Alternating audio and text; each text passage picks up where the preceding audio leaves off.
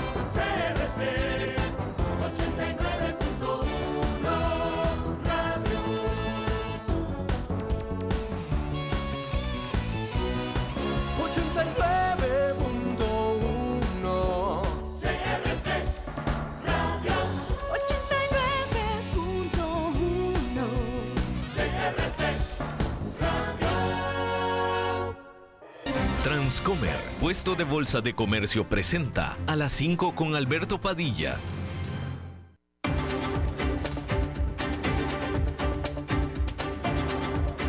Inicia a las 5 con Alberto Padilla. Un programa diseñado con el objetivo de llevarte diariamente un tema de actualidad, acompañado siempre de reconocidos editorialistas, de lunes a viernes a las 5 de la tarde por CRC 89.1 Radio, a las 5 con Alberto Padilla. ¿qué tal? Saludos, bienvenidos a esta emisión de A las 5 con su servidor Alberto Padilla. Muchísimas gracias por estarnos acompañando. Gracias para estar ahí. Le mando cálidos saludos desde la señal y las instalaciones de CRC 89.1 Radio en San José, Costa Rica. Disculpas, más temprano, hace unos minutos teníamos severos problemas de técnicos, pero parece que ya estamos ahora sí saliendo correctamente. Eh, entre los problemas técnicos de esta ocasión es que no estamos disponibles en esta ocasión en Facebook. Esta emisión no estará eh, disponible en Facebook Live. Más al rato, más en, eh, cuando terminemos esta emisión, voy a subir el archivo de podcast a la página de Facebook para que usted pueda escucharlo en podcast, pero en esta emisión no estará disponible ni en Facebook Live ni tampoco en el canal de YouTube, pero sí estará en podcast y por supuesto que estamos saliendo en vivo en este momento aquí en CRC 89.1 Radio en San José, Costa Rica y se repetirá esta emisión a las 10 de la noche aquí mismo. Me acompaña tratando de controlar los incontrolables el señor David Guerrero y la producción general de este programa desde Bogotá, Colombia, siempre poderosa a cargo del señor Mauricio Sandoval. Bien, hay que comenzar diciéndole que Vladimir Zelensky, el presidente de Ucrania, hizo una visita sorpresa a Bakhmut, que es un poblado en el este de Ucrania que Rusia ha estado tratando de eh, quedárselo desde hace ya meses. El presidente Zelensky se reunió con sus soldados ahí en ese lugar y les otorgó medallas. Por su parte, Vladimir Putin, el presidente de Rusia, admitió que la situación en las cuatro regiones de Ucrania que su país ya había reclamado como anexadas desde septiembre, ahí la situación, dijo de Putin, es extremadamente difícil o complicada. Mientras tanto, el Kremlin hizo medidas para eh, eh, cerrar el grupo Helsinki de Moscú, que es uno de los más prominentes organizaciones de derechos humanos en la capital rusa.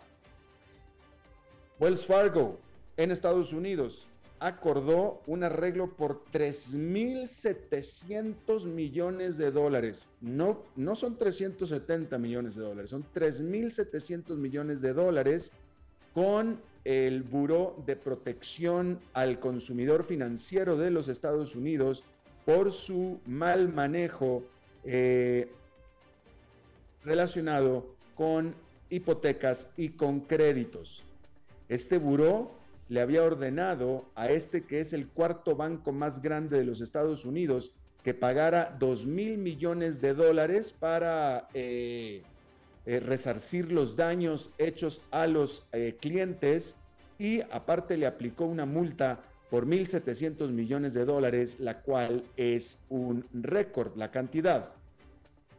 Este banco, el Wells Fargo, ha estado envuelto en escándalos desde el 2016, cuando, eh, cuando se, dio a conocer que se había abierto una investigación por sus prácticas de eh, apertura de cuentas bancarias fraudulentas a sus clientes.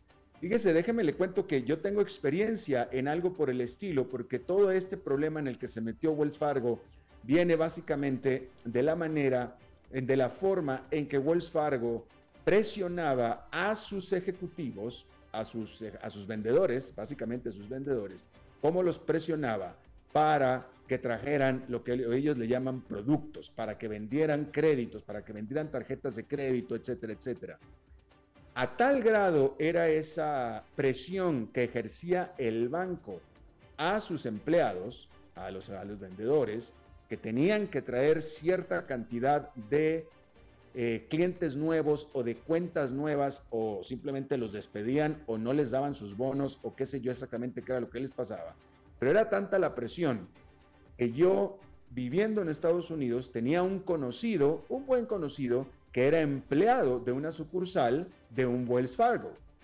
Y un buen día, esta persona, que era empleado, conocido mío, empleado de una sucursal de Wells Fargo, simplemente me mandó un mensaje o me llamó, no recuerdo, fue hace ya algunos años, y me dijo, mira, te saqué una tarjeta de crédito a tu nombre, te va a llegar a tu casa. Si no quieres, no la uses, si no quieres nada, si quieres después de en 3, 4 meses, la cancelas, pero por lo pronto te la saqué y te va a llegar. Yo le dije, oye, pero yo no quiero una tarjeta de crédito, yo no pedí una tarjeta de crédito. dice, no, no te preocupes, no te pasa nada, no la uses, no nada, no debes dinero, no nada, simplemente no la uses si no quieres, o úsala si quieres, y después de tres, cuatro meses la cancelas y listo. Y, y así lo hizo. Obviamente fue una apertura de una tarjeta de crédito fraudulenta, puesto que yo no la autoricé. Y él lo hizo en exceso de confianza hacia mí, por no decir abuso, pero producto de la presión que él tenía de sus jefes por traer nuevos clientes. Entonces tuvo que recurrir literalmente al fraude. Y no fue el único. Obviamente era un patrón que se repetía alrededor de todos los Estados Unidos con todos los ejecutivos de cuenta de Wells Fargo. Y de ahí se deriva este arreglo por 3.700 millones de dólares. Bueno, China dijo que limitará ahora pondrá límites a lo que ellos van a calificar como muertes por COVID-19 a solamente, única y exclusivamente, de hoy en adelante, en China, murió de COVID-19 quien haya sido eh, positivo de COVID-19 y haya perecido por una falla respiratoria. Entonces, solamente aquel que haya fallecido por falla respiratoria con COVID-19 será contabilizado como muerte de COVID-19. Esta definición, por supuesto, es mucho, mucho más estrecha que los estándares previos en el cual o en los cuales cualquiera que hubiera muerto después de haber sido eh, declarado positivo de COVID-19 era, se contaba como una muerte por COVID-19. El problema es que en este momento el COVID-19 se está esparciendo por todo China de manera muy violenta y hasta este momento solamente se han contabilizado cinco fatalidades por COVID-19 en este martes, por ejemplo. Sin embargo, se asume que la verdadera cantidad es mucho, mucho más grande. En esta eh, situación en la que China pasó de su draconiano COVID-0 a literalmente viva el COVID. Por no decir sálvese quien pueda. Literalmente eso es lo que está pasando. Y por una eh, situación de óptica está estrechando a lo que ellos le llaman una muerte por COVID. Bien, pues México, México informó que le otorgó asilo político a los miembros de la familia del expresidente peruano Pedro Castillo, quien está afrontando persecución judicial o quien está en arresto en Perú por su intento de disolver el Congreso y posterior eh, salida del poder y encarcelamiento. México no especificó qué parientes de Pedro Castillo ni cuántos son los que se acercaron a la Embajada de México en Lima a pedir asilo, pero dijo solamente que se les va a dar asilo. Eh, hay que decir que en Perú a varios parientes de Pedro Castillo se les está eh, investigando criminalmente, incluida a su esposa eh, por corrupción. En México, el presidente Andrés Manuel López Obrador continúa considerando a Pedro Castillo, compañero de la izquierda como él, como el verdadero presidente de Perú. No reconoce a la actual presidenta Boluarte. En Afganistán, el talibán prohibió por completo a las mujeres atender la universidad este edicto que se eh, emitió por una carta por parte del ministro de Alta Educación, eh, pues es tan solo la última de los obstáculos que le han puesto a las mujeres en Afganistán para poder acceder a la educación, desde que el talibán tomó el poder del país en el 2021. Y ahora, eh, primero habían por completo prohibido a las muchachas, a las niñas, el que llevaran clases en la escuela secundaria. Y bueno, en octubre habían restringido de manera muy severa eh, las materias, las clases que las mujeres podían tomar en la universidad. Bueno, pues ahora ya ese problema lo resolvieron simplemente prohibiendo a todas las mujeres atender la universidad en Afganistán. Bien, los reguladores de los Estados Unidos, hay que decir que los reguladores no de los Estados Unidos, los reguladores de la Unión Europea abrirán una investigación eh, sobre los planes de eh, compra de la firma VMware a la compañía de software Broadcom por 61 mil millones de dólares. Eh, VMware es la compañía de software. Broadcom es una productora de microprocesadores. VMware quiere comprar a Broadcom por 61 mil millones de dólares. La Comisión Europea dijo que estaba eh, con temores de que Broadcom podría ah, hacer a VMware inoperable con sus productos inoperables eh, en los, en los eh, hardware, en los hardware de la competencia.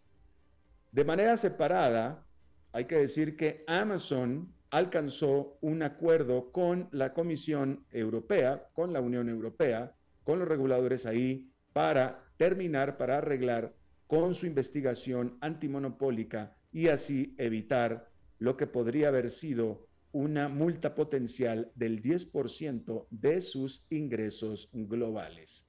Lo único que se sabe es que alcanzaron un acuerdo, pero no se ha dicho exactamente por cuánto. Bien, hay que decir que, eh, como le estaba yo diciendo, le estábamos informando aquí esta semana, Elon Musk, que eh, está dando demasiadas noticias últimamente, Elon Musk había él eh, en Twitter levantado una encuesta preguntando a los usuarios de Twitter si acaso su, su opinión él, levantó una encuesta sobre la opinión de los usuarios de Twitter sobre si Elon Musk debía permanecer como presidente de Twitter. ¿Sí? Él levantó esa encuesta y dijo que se atenería a lo que respondieran los que contestaran en esta encuesta. Pues seguramente para sorpresa de Elon Musk, más del 50, como el 57% de los, de los que contestaron dijeron que querían que Elon Musk dejara de ser presidente de Twitter. ¿Sí? Después de un tiempo de silencio ante esto, pareciera que quedó muy sorprendido, muy pasmado, se quedó callado por un tiempo, cosa que no es usual en eh, Elon Musk, quedarse callado. Y bueno, pues se quedó callado, pero ya después, esta mañana, eh, rompió el silencio solamente para decir, y lo único que dijo fue, eh, respondiendo a un comentario de un usuario, pero eh, no dijo que si sí, ni que se va, ni se refirió exactamente a la encuesta pero dijo que las siguientes encuestas solamente iban a participar aquellos que se suscribieran a su servicio, eh, a, su servicio de suscripción, a este servicio eh, azul. Aquí estoy viendo. Eh, la pregunta era, should I step down as head of Twitter? I will abide by the result of this poll. Es decir, me, debería de quedarme como líder de Twitter, acataré los resultados de esta encuesta, dijo Elon Musk. 57% dijo sí, que sí se vaya, el 43% dijo no. Y fueron 17 millones 500 mil votos, ¿sí?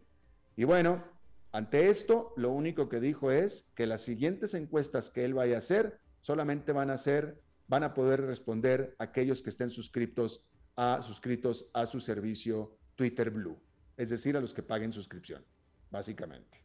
Pero no dijo nada de si se iba o si se quedaba. Sin embargo, sin embargo, CNBC, el medio CNBC, reflejado por Reuters, es decir, eh, el origen es CNBC, dice que Elon Musk está activamente en busca de un nuevo presidente ejecutivo para Twitter, citando CNBC, citando fuentes. Es todo lo que se sabe. Twitter no ha dicho nada, Elon Musk no ha dicho nada, pero CNBC reporta que Elon Musk está activamente visita, eh, buscando un presidente para Twitter. Cosa que muy probablemente sea mejor para Twitter y para Elon Musk, porque pareciera claro que Elon Musk tiene mucho más éxito y es mucho más habilidoso y talentoso eh, manejando Tesla, empresa que él fundó, productora de automóviles eléctricos, muy probablemente también manejando SpaceX, su agencia o su empresa de cohetes espaciales, eh, donde ha tenido menos problemas, más éxito y no se han vuelto tanto en escándalo. En este, aquí en lo de Twitter, la verdad es que yo en lo personal no soy muy seguidor de, Elon Musk, no me considero muy seguidor de Elon Musk, pero eh, si bien ya como presidente de, Tesla y a través de Twitter, porque era a través de Twitter que Elon Musk se metía en problemas como presidente de Tesla, ahora que se hizo presidente de Twitter, se ha metido definitivamente en muchos más escándalos y problemas. Y, son escándalos y problemas que le han quitado mucho tiempo y que a la vista de sus accionistas lo han distraído del el buen manejo de Tesla. Y Tesla estaba empezando a sufrir en la manera de una depreciación de sus acciones. Entonces, pareciera que Elon Musk se está empezando a dar cuenta de esto. Y por eso es que primero lanzó una encuesta sobre si él debería de ser presidente. Obviamente, él pensaba que iba, la respuesta era quédate como presidente. Resultó que fue no. Y bueno, después de todo, ya tenía dudas. La gente quiere que se vaya y de ahí vendría su intención de estar buscando un presidente para Twitter. Esa es la última información que se tiene. Hablando de Tesla, ayer le toqué un poco este tema eh, acerca de eh, esta información que se está manejando en medios de comunicación de México, específicamente medios de comunicación locales de la ciudad de Monterrey, México, en donde se asegura que Tesla está a punto de anunciar, quizá esta misma semana o los primeros días de enero, una mega inversión para una giga fábrica, como le llama Tesla a sus fábricas, una giga factory, una giga fábrica en la ciudad de Monterrey, en el estado de Nuevo León. Según los informes que salen de la prensa local de Monterrey, ya se tiene la localización donde va a estar esta planta de Tesla, que está en las afueras de la ciudad de Monterrey. Sería una inversión inicial de entre 800 y mil millones de dólares, es decir, una planta de muy buen tamaño, pero con un proyecto de largo plazo de hasta 10 mil millones de dólares. Originalmente, o para empezar, esta planta produciría partes para los automóviles que Tesla produce en la planta no muy lejos de ahí, en la planta de Austin, Texas, aunque probablemente también en la planta de Los Ángeles, la original, pero la planta de Monterrey, México, originalmente sería para producir partes y después pasaría a producir un modelo económico de Tesla, el cual en este momento realmente no tiene. Eso es lo que la prensa mexicana está diciendo. Hay que decir que hoy se conoció también, se acaba de conocer, y yo aquí le informé, yo aquí le informé, Elon Musk estuvo en Monterrey en octubre y ahí eh, algunos paparazzis, vamos a decirlo así, lo fotografiaron. Entonces está documentada, no fue una visita eh, pública, no fue una visita pública, pero sí estuvo en Monterrey en octubre Elon Musk.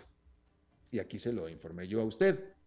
Eh, bueno, pues hoy se conoció que Elon Musk ya había estado antes en Monterrey en mayo, ya había visitado en mayo Monterrey, donde había visto algunas de las propuestas de ubicación de la planta, volvió a visitar en octubre y ahora ya estaría listo para anunciar esta eh, mega inversión que con 10 mil millones de dólares, pues sería eh, la, inversión más grande que se habría hecho sobre Monterrey eh, en la historia de esta ciudad. Eh, déjeme le platico un poquito acerca de Monterrey, porque resulta que, bueno, primero que nada, yo soy de Monterrey, yo soy de Monterrey, y viví los primeros 32 años de mi vida en Monterrey. desde entonces he vivido fuera, pero pues toda mi familia está ahí, mis hermanos están ahí, mi madre está ahí, etc. Eh, y Monterrey realmente es una ciudad muy sui generis. Eh, y, le, quiero platicar porque realmente poca gente conoce Monterrey. O digamos que mucha gente conoce Monterrey, pero siempre la conoce por trabajo. Monterrey es una, es la, eh, siempre ha sido la tercera ciudad más grande de México. Pareciera que ahora en población es ya la segunda. Es una gigante ciudad de más de 6 millones de habitantes pero curiosamente para México no es una ciudad turística, porque no es una ciudad colonial. Todo el norte de México no es colonial. El, norte de México es muy nuevo, vamos a decirlo así. Este, no, es colonial. Entonces, son ciudades eh, muy modernas, muy nuevas, ¿no? Y ese es el caso de Monterrey, que siendo México, pues es una pena, ser mexicana y no ser una ciudad colonial, la verdad. Porque las ciudades coloniales son tan hermosas en México, pero pues Monterrey no tuvo esa dicha de ser colonial. Entonces, pues es una ciudad muy moderna. Eh, desde mi punto de vista, muy fea, porque las ciudades de México lo más bonito que tienen son lo colonial, ¿no? Entonces, pues como ciudad mexicana es una ciudad muy fea, ¿sí? Es una ciudad muy moderna, muy moderna. Eh, pero es una ciudad muy sui generis. Lo, que sí le voy a decir que tiene Monterrey y que es espectacular son las montañas. Monterrey tiene unas montañas que no las tiene ninguna otra ciudad de América Latina, ni siquiera las ciudades andinas, ¿eh? Ni siquiera. Porque el contraste de elevación entre el Valle de Monterrey y las montañas que la rodean es impresionante. Es francamente impresionante. Son verdaderas paredes que rodean a la ciudad de Monterrey. Entonces el escenario natural es muy, muy bonito, realmente. Em, y eh, Monterrey resulta que eh, tradicionalmente ha sido la capital industrial de México, desde siempre. la capital industrial de México. Es una ciudad muy industriosa. Y si es la capital industrial de México, pues es una de las grandes capitales industriales de América Latina, indiscutiblemente. Simplemente porque México es uno de los países más industrializados de América Latina. Dije industrializado, no rico. Es diferente. Hay mucha industria en México. No es un país rico, pero hay mucha industria. Y Monterrey es la capital de la industria. Recientemente se abrió ahí en Monterrey una planta de Hyundai, no, le estoy mintiendo, de Kia, una planta de Kia, una planta muy grande.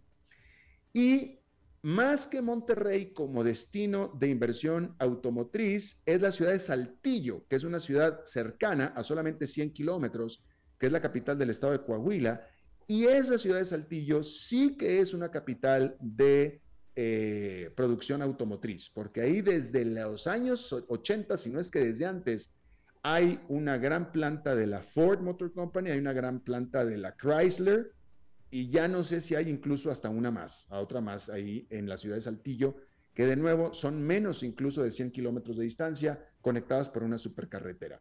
Pero después, entre la industria de Monterrey y la planta de Kia, con las plantas que están de, la Ford y de Chrysler en Saltillo, pues digamos, y todas las autopartes que se producen en toda esa área, digamos que ya hay un corredor ahí de eh, automotor que es a lo que yo estoy suponiendo que está buscando eh, Tesla, básicamente. Por eso habría escogido Monterrey, que también lo pudo haber escogido, digo, porque hay plantas automotrices, la verdad, en muchas partes de México, también en San Luis Potosí, hay plantas automotrices en Aguascalientes, etcétera. Pero en este caso, pues encontró Monterrey. Monterrey está solamente 200 kilómetros de la frontera con Estados Unidos. Y de la otra planta de Tesla de Austin, Texas, serán aproximadamente otros, eh, pues, ¿qué serán? 350 kilómetros. En carretera, entre planta y planta en carretera, eh, sin la frontera, obviamente, sin la frontera, serán unas cinco horas por carretera. Con una frontera, pues hay, hay que hacer los trámites, etcétera. Pero todo está perfectamente conectado por supercarreteras y por ferrocarril también, que es otro elemento importante y atractivo. Así es que, pues ahí le estoy dando yo las razones por las cuales eh, muy probablemente Elon Musk eligió a Monterrey para esta gigafábrica que estaría por confirmarse. Dicen que para este mismo viernes y si no, para los próximos, para los primeros días de enero. Ahí lo tiene usted. Vamos a una pausa y regresamos con más. Alberto Padilla, por CRC 89.1 Radio. Ok, gracias a todos por haber venido a la fiesta de despedida de don Alberto, quien cumple 30 años de trabajar para nuestra empresa. Y bueno, le llegó el día del retiro. Don Alberto, ¿por qué no viene acá y nos da unas palabras? Muchas gracias a todos. Solo puedo decirles que si alguien sabe de algún trabajito, que por favor me avisen. Es en serio. No me preparé para este momento y tengo que ver cómo consigo otro trabajo. No cometan el mismo error que yo. Transcomer, puesto de bolsa de comercio. Construyamos juntos su futuro. Somos expertos en eso.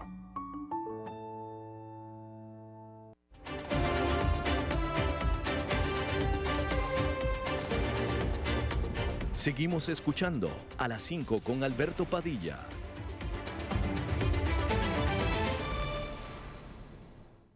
Bien, la semana pasada, la semana pasada, se, y se lo, se lo dijimos aquí en, eh, eh, se, lo dijimos aquí en el programa, la semana pasada en Estados Unidos se dio muchísima cobertura a lo que se considera un gran, gran, gran descubrimiento, que es la generación de energía a través de lo que se le conoce la fusión nuclear. ¿Sí? Y de la única manera en la que yo podría explicarlo, eh, que es la única manera como que mejor la entiendo, es el término, más no de lo que está hecho, es que de lo que se descubrió es la manera en la que las propias estrellas, el propio Sol, genera energía. Y ese es el verdadero descubrimiento. Hasta ahí es todo lo que yo estoy entendiendo, pero esto es mucho más grande de lo que yo le puedo explicar y para eso vamos a traer a nuestro ya corresponsal de facto de todo lo que tenga que ver con temas nerds.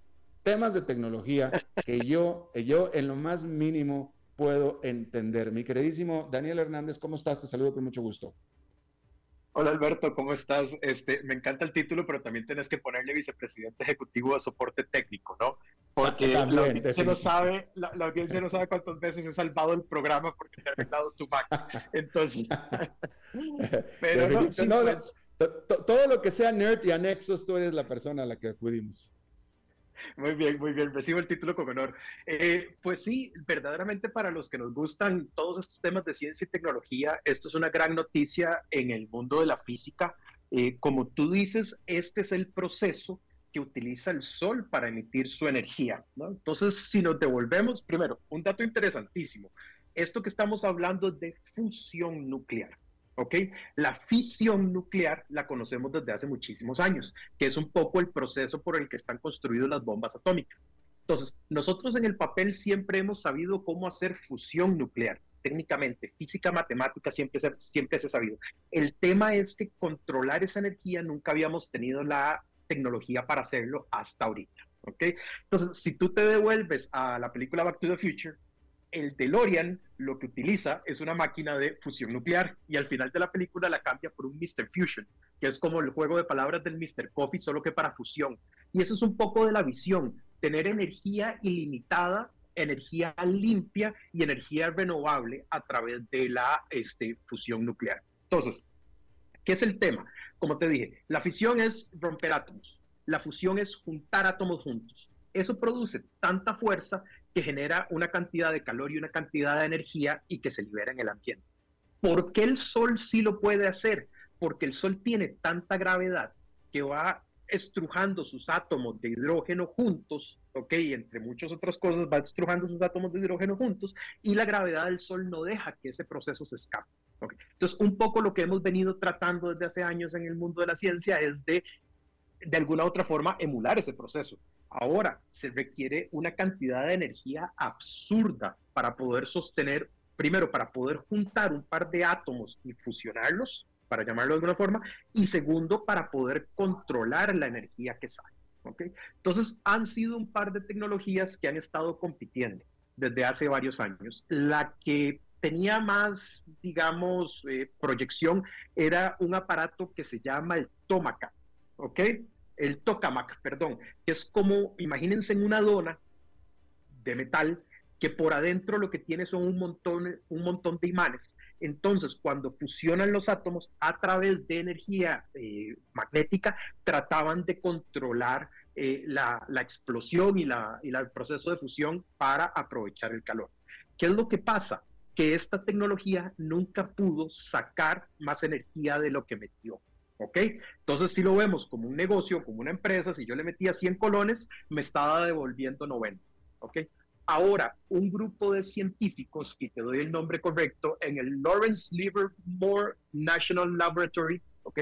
Que es el laboratorio en California. Este, en California, exactamente, lograron a través de un sistema de láseres sacar más energía de la que metieron. ¿Ok? Entonces metieron 100 de energía y recibieron 150 cambios.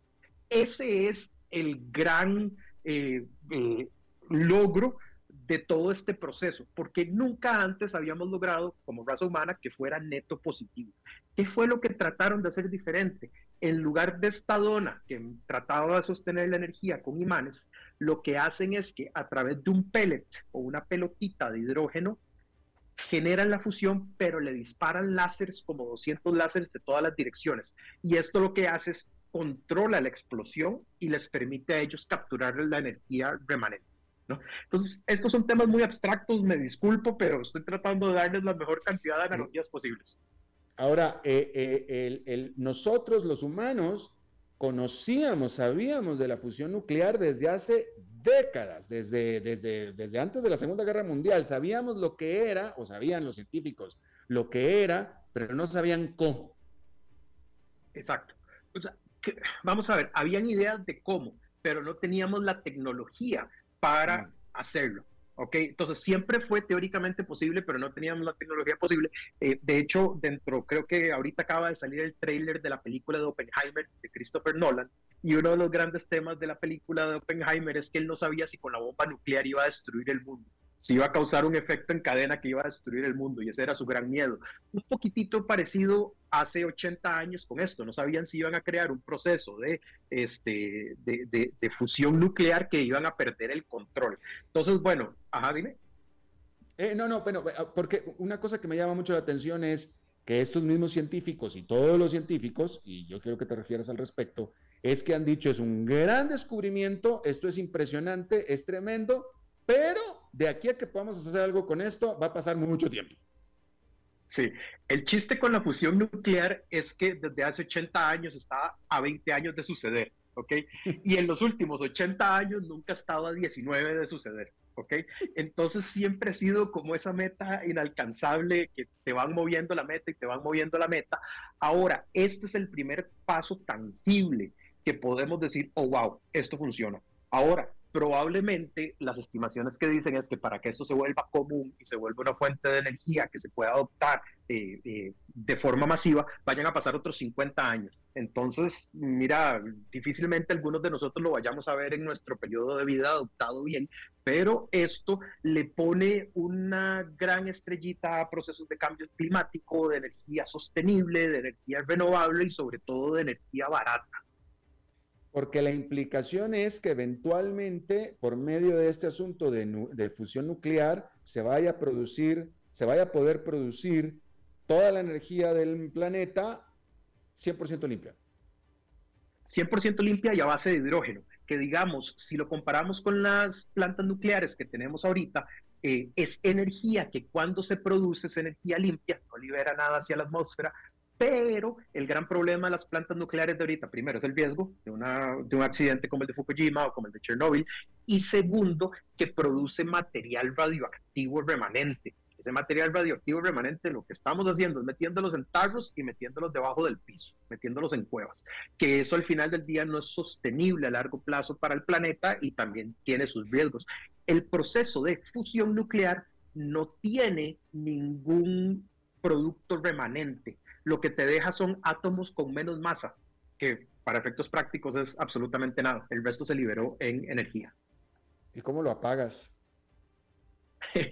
bueno, creo que ahorita el tema es que precisamente el reto que tenemos es mantenerlo funcionando. ¿Ok? Mm. Esto es algo que más bien si lo desconectas, se te cae todo el proceso, ¿no? Es mm. como apagar un carro, o sea, requiere de, un constante esfuerzo y de un constante cuidado, más bien para mantenerlo encendido.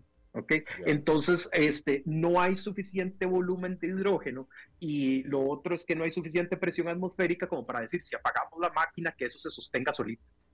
Ya, ya. Oye, y ahora me hiciste reflexionar, el sol que es un elemento de fusión nuclear, por lo que nos estás diciendo, y que arde, que lanza llamas y etcétera, ¿no contamina, no emite, no, no tiene emisiones? Este, pues no, más que emisiones electromagnéticas y digamos, eh, perdón, se me escapa el término en, en, español, lo que se llaman los solar flares, o sea, como las, como las explosiones solares que, emite, pues fuera de eso no pasa nada. ¿Qué es lo que va a pasar eventualmente? Que el Sol se va a quedar sin hidrógeno ¿ok? Y cuando se quede sin hidrógeno se va a apagar. Digamos versión sobre simplificada, se le va a acabar su combustible. Pero entonces, como las estrellas tienen tanta masa, es lo que logran sostener este proceso. Y ahora ya estaba empezando a leer algunos eh, titulares, bueno, algunos, algunos documentos acerca de la potencialidad de la fusión nuclear, es decir, un gran descubrimiento, para usos bélicos. Después de todo, este laboratorio donde se hizo este experimento originalmente fue creado para uso bélico. Eh, pues sí, este laboratorio es el que, digamos, el Departamento de Defensa de Estados Unidos no es el que está encargado de la investigación nuclear, es este laboratorio que pertenece al Departamento de Energía. Entonces, todos los temas que tienen que ver con arsenal nuclear este, salen de investigación de este laboratorio. Ahora, si me preguntas a mí, no, y, la historia me va a probar tremendamente equivocado, yo no le veo ningún uso bélico a un proceso de fusión nuclear más que este, darle energía a otras cosas que ya son bélicas por sí solas. ¿Ok? Entonces, eventualmente yo tendré un submarino que funciona con este, fusión nuclear y voy a tener tanques que funcionan con fusión nuclear. Pero es como decir que la gasolina o el petróleo son los culpables de los tanques y los submarinos de ahorita. ¿no? O sea, no, no tiene ese potencial como, como, como una bomba atómica que la puedo detonar en algún país. Y de nuevo, aquí alguien, por favor, dejen sus comentarios en el, en el live o en el Facebook del programa porque alguien me va a corregir en esta y me encantaría entender cuáles son esos usos. Ya, interesante. Ahora, en, en otro tema paralelo, eh, Daniel, eh, esto prueba, me estoy haciendo reflexión aquí eh, en vivo contigo, esto prueba el liderazgo que ya tenía, reafirma el liderazgo de Estados Unidos como centro de investigación tecnológico, centro de, educación superior, el líder de educación superior del mundo, ¿no? Todavía. Este, sí, pues todavía, como te digo, desde, desde la época de Oppenheimer hasta ahorita, ellos son los que han liderado estos procesos. Te voy a decir algo, no tanto de Estados Unidos me llama la atención, me llama la atención de que sea un esfuerzo público porque este es el esfuerzo público que está, que está compitiendo contra cientos de esfuerzos privados ¿ok? Y contra cientos de esfuerzos multipaís, pero claramente Estados Unidos está liderando en este tema. Ahora, eh, si lo comparas contra un acelerador de partículas, CERN y la Unión Europea van avanzando en esos temas muchísimo más adelante. Este, si lo comparas con inteligencia artificial, machine learning, eh, todo eso, tal vez los chinos están un poquitito más adelante eh, en ese aspecto. Entonces, el mundo en esta guerra tecnológica se ha ido fragmentando y cada uno de ellos tienen como, como su distinto ventaja competitiva frente a los otros países. Ya no estamos en esa época donde una superpotencia dominaba absolutamente todo, pero sí, en efecto, en tecnología nuclear creo que los americanos son los que van de primeros. Y bueno, ya para terminar, eh, eh, eh, ¿Cuál es la importancia verdadera o la utilidad práctica verdadera futura de esta famosa fusión nuclear? ¿La generación eléctrica? ¿La generación de poder?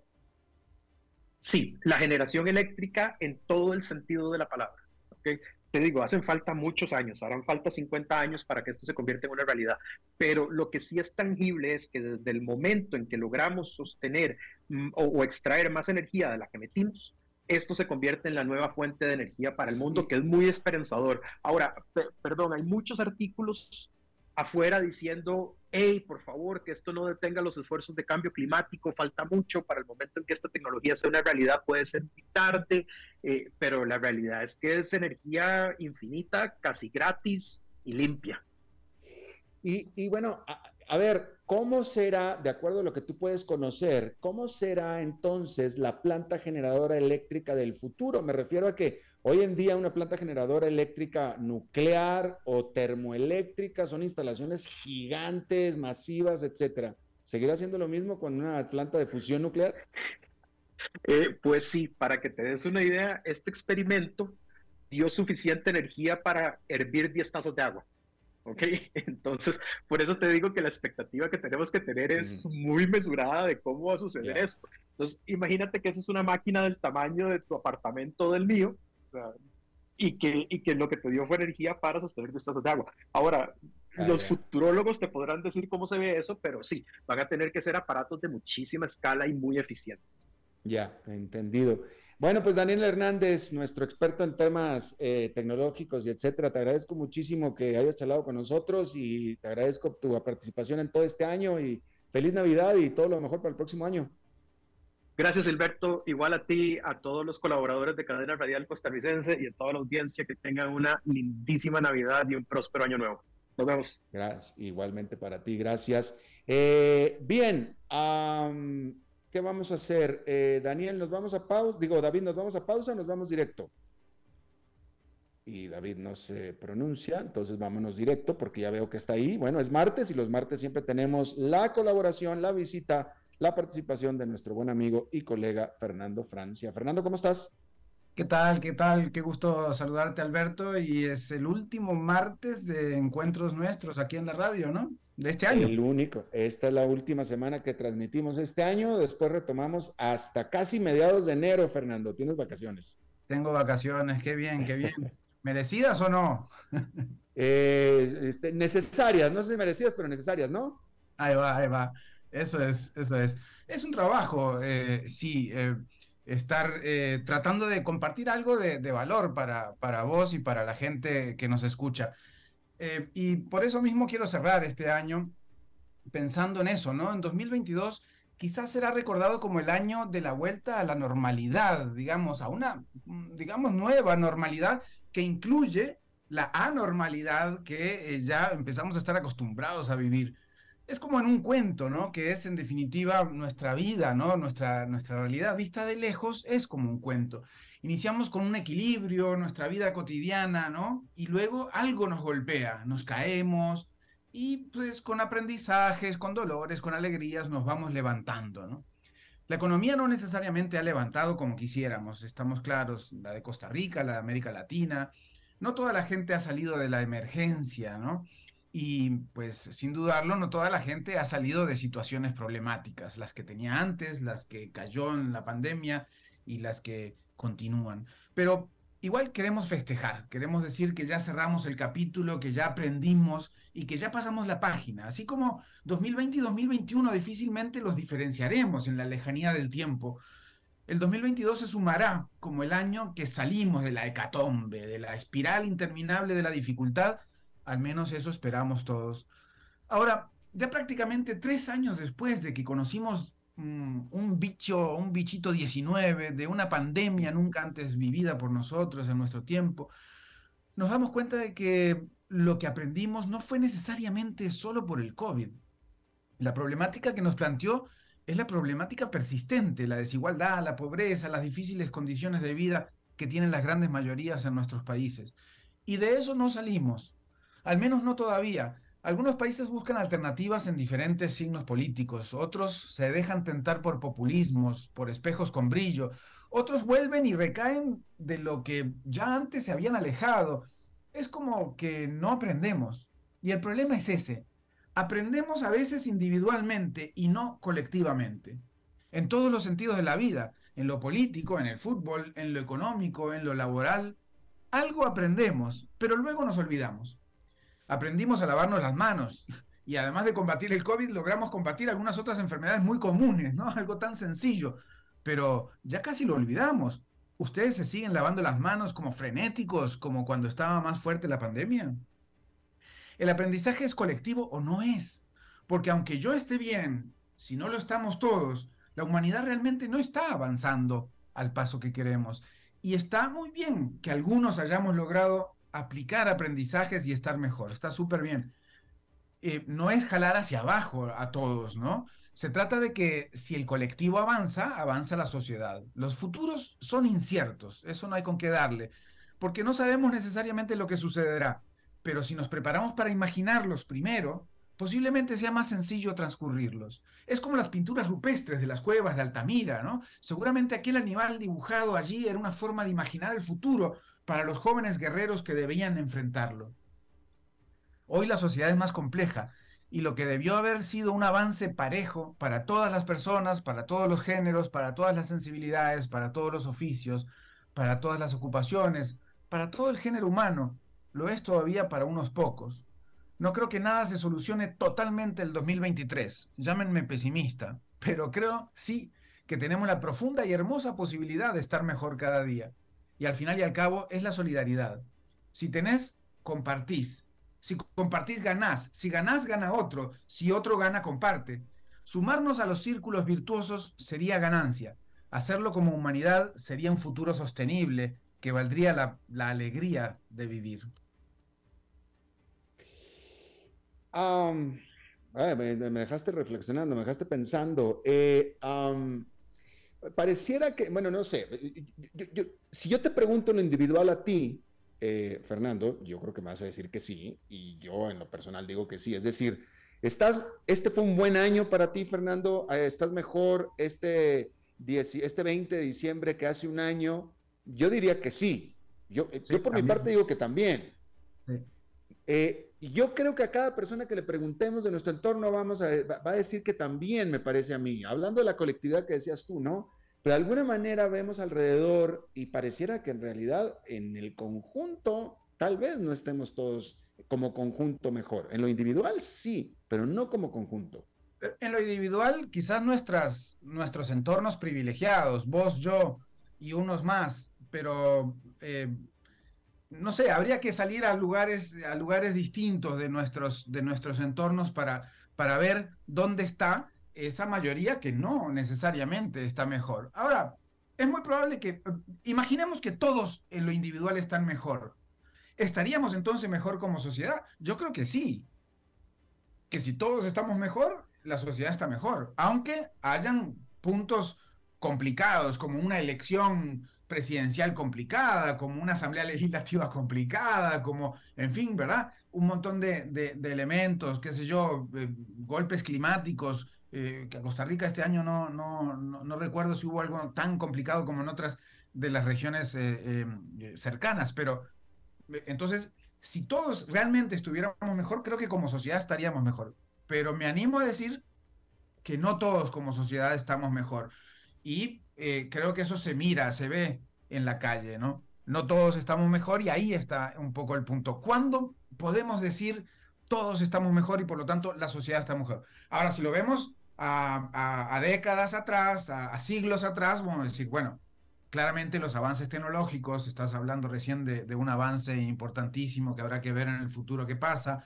Eh, la sociedad parece que tiene mejores condiciones en general, sí pero hay gente que no, no le toca, ¿no? Entonces ahí es donde creo que eh, como sociedad estamos fallando, ¿no? Porque no, no todos tenemos ese privilegio que vos y yo sí.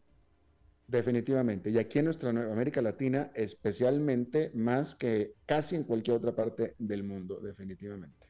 Y es una pena, y no estamos hablando de signos ideológicos, no importa cuál, que, que dónde creamos vos o yo, dónde está la solución, eso es lo de menos lo que importa es que, es que lo solucionemos y, no estamos como muy cerca de eso, ni unos ni otros, ¿no? Claro. Fernando Francia, pues de nuevo un año más, un año más. Eh, Fernando, tú eres original de este programa, ya cumplimos un año más. Este, te deseo eh, pues que tengas muy buena, muy feliz Navidad y toda la vida, amor y triunfo, Fernando, para el próximo año. Muchas gracias y de corazón lo mismo para vos, para toda la gente que nos está escuchando, para todos los compañeros de la cadena radial costarricense, ahí que trabajan siempre para que nosotros estemos aquí al aire y bueno, al final para todo el colectivo. Lo mejor para este 2023 y a ver si ya nos sacudimos de estos primeros 20 que nos revolcaron tanto. Definitivamente. Martes 10 de enero retomamos, mi querido Fernando. Órale, pues aquí estaré. Gracias, hasta luego. Chao, un abrazo grande para todos. Bueno, y eso es todo lo que tenemos por esta emisión de A las 5 con su servidor Alberto Padilla. Muchísimas gracias por habernos acompañado. Espero que termine su día en buena nota, en buen tono y nosotros nos reencontramos en 23 a 23 horas. Que la pase muy bien. A las 5 con Alberto Padilla fue traído a ustedes por Transcomer, puesto de bolsa de comercio. Construyamos juntos su futuro. Somos expertos en eso.